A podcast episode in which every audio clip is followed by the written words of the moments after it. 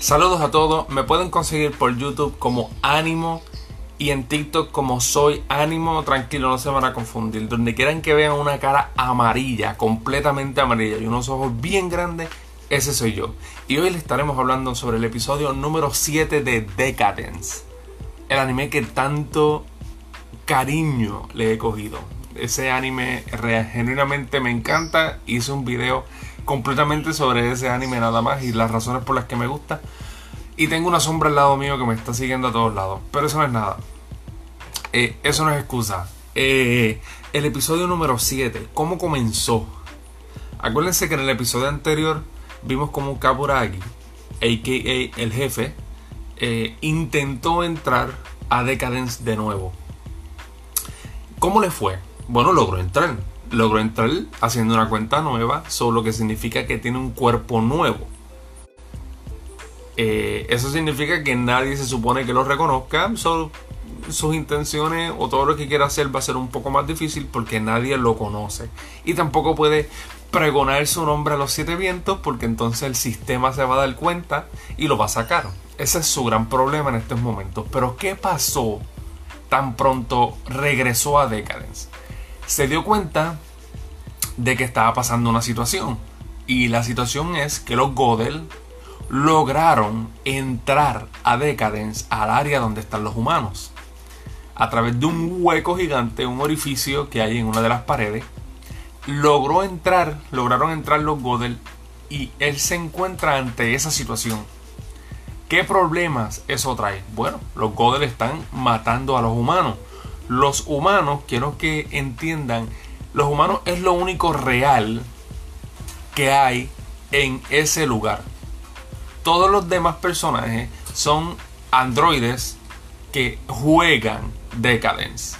Ellos crean una cuenta y y se les da un cuerpo de humano. Pero no son reales esos cuerpos. Si el cuerpo muere, no pasa nada. El androide sigue vivo. Pero los humanos son lo único real que hay ahí.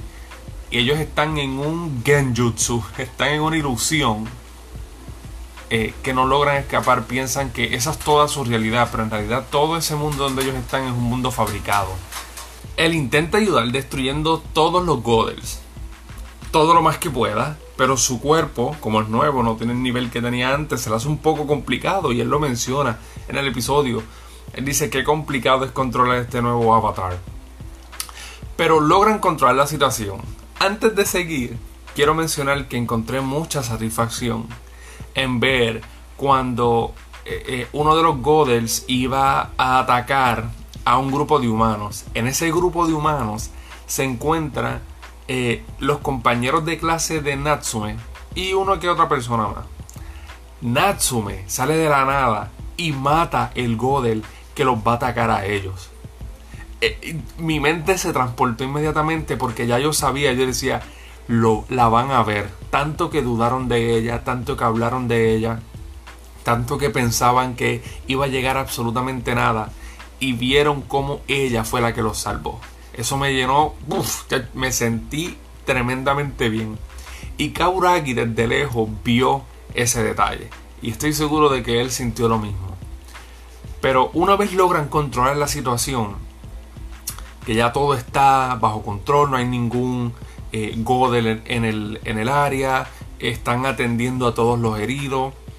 Eh, todavía queda el problema del hueco en la pared. Si no se hace algo con ese hueco, los Godels pueden atacar en cualquier momento y la situación se va a complicar de nuevo. Pero se encuentran con que el equipo, el equipo necesario para, para arreglar la pared eh, no están disponibles o están cortos de materiales. Y entonces Natsu me propone la idea de buscar materiales de los tankers, o sea, los humanos. Eh, los, butchers, bueno, todos los humanos. Que se supone que no hagan eso, pero ella pensó fuera de la caja y se movió para buscar ayuda. La realidad es que al principio fue bien complicado porque nadie le hacía caso. Pero ella no se detuvo ahí. Y eso es un buen ejemplo para todos nosotros. O sea, hay que preguntar 70 mil veces. Si, y a las 70.001 te van a decir que sí, alguien te va a decir que sí. Pues es algo parecido le pasó a ella, le habló a sus amigos, le habló, pero todo el mundo le dijo que no al principio, a pesar de que ella tenía razón. O sea, es un problema que hay que resolver, no tenemos las medidas, pero ustedes me pueden ayudar. Definitivamente tenemos los materiales y tenemos la mano de obra para hacerlo, porque la cantidad de humanos es enorme. Lo positivo es que acceden a ayudarla y van y la ayudan y logran resolver ese problema. Que para el sistema, para el juego, acuérdense que los humanos están dentro de un juego y ellos no lo saben. Para el sistema eso no estaba planificado. Eh, eso fue un evento no planificado. Y los que están pendientes del sistema, los que están velando desde arriba, se sorprendieron pero no se preocuparon dijeron como que las intenciones son completamente futiles, o sea, no, no sirven de nada. Pero lo lograron. Lo, lo taparon. Pero a lo mejor te preguntas por qué de la nada el sistema decidió abrir un hueco en la pared para que los Godel entraran y mataran a los humanos. Sencillo y simple. La cantidad de humanos aumentó y ellos simple y sencillamente querían disminuir la cantidad de humanos que habían y pues abrieron un hueco, metieron godels y empezaron a matar humanos. Esa es toda la razón. Acuérdense, como les dije ahorita, los humanos están dentro de un juego y ellos no lo saben. El juego, el juego controla su destino por completo. Y ese es, ese es el enfoque de este anime. Controlan tu destino, pero tú tienes el poder de hacer algo diferente que también nos sirve para la vida real. Controlan tu destino, pero tú siempre tienes el poder de hacer algo diferente. Y la razón por la cual vieron ese agujero y mataron a los humanos fue simple y llanamente por eso. Kaburagi se entera de esto y obviamente le molesta. Está muy molesto. Y, y ahí vemos, ahí, ahí podemos ver en, en qué dos secciones se divide este episodio se divide entre esa primera sección que no duró mucho, la sección de eh, cuando los Godels estaban atacando a los humanos, y la otra es Kaburagi intentando comunicarse con Natsume. Ellos logran encontrarse, digo, Kaburagi la busca a ella. Se podrán imaginar la cara de Natsume cuando lo vio por primera vez porque no es el mismo personaje ya. Tiene la misma... E, es, es es la misma personalidad, pero no es el mismo físico, vamos a ponerlo de esa manera. Y ella estaba completamente asustada y aterrada, pero él fue con un saquito de leche a ofrecerle leche a ella, porque como ustedes recuerdan, eso era lo que ella frecuentemente le ofrecía a él. Y eso es una conversación muy, muy amigable, en donde si ustedes van y ven el episodio se van a dar cuenta de que pues ella, ella ella tiene una pequeña sospecha, pero no está, no está al 200% segura de que es él. Y si ven el, el, episodio, si van y lo ven, que espero que lo hagan, eh, se dan cuenta por qué ella comienza a pensar que él puede ser Kaburagi. Pero eso no es todo. La parte más importante obviamente son los últimos minutos del episodio, que son los que te dicen vamos a esperar el próximo. Y es que durante aproximadamente el final de la conversación entre Kaburagi y Natsume, Natsume genuinamente abre su corazón y habla sobre, sobre sus sentimientos a Kaburagi. Kaburagi, porque ella no sabe qué es él. Em, y ella genuinamente le hace, le hace mucha falta. Eh, lo extraña.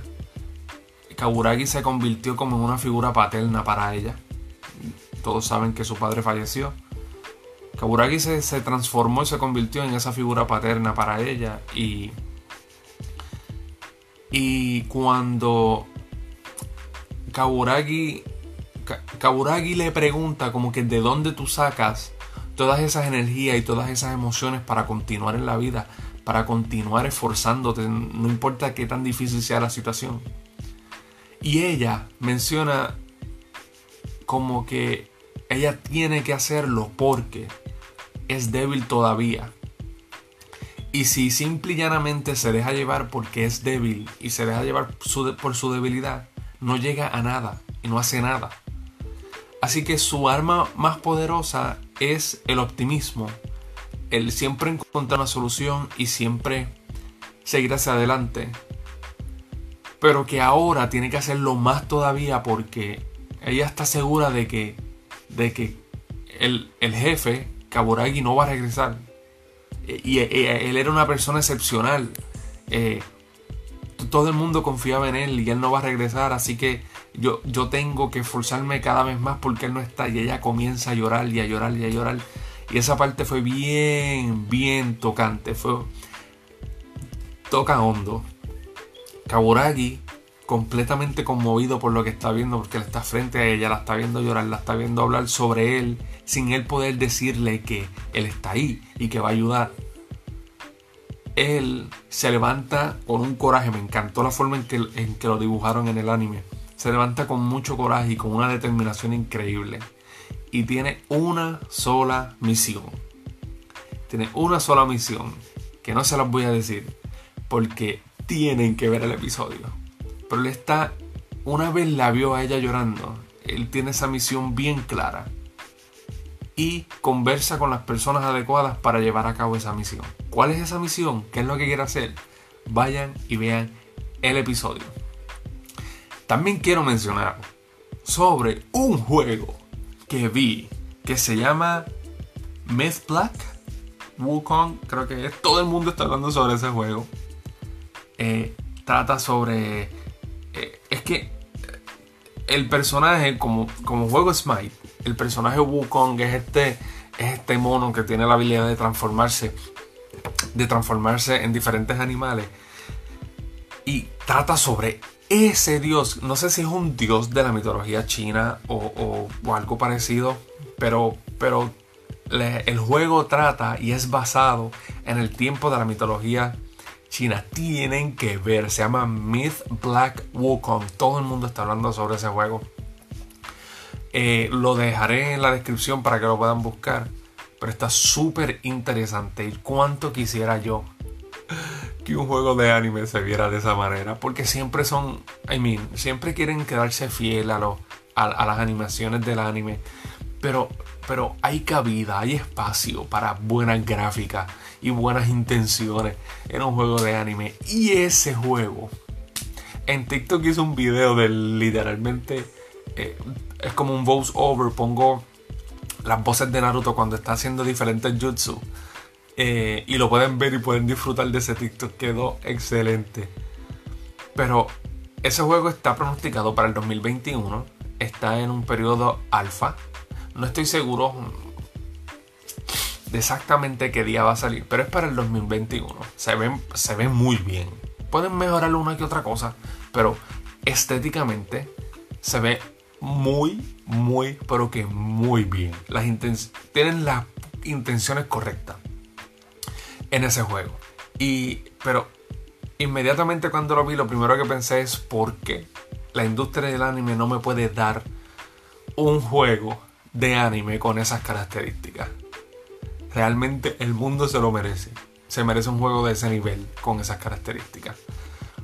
Eh, pero ya, hasta el próximo episodio.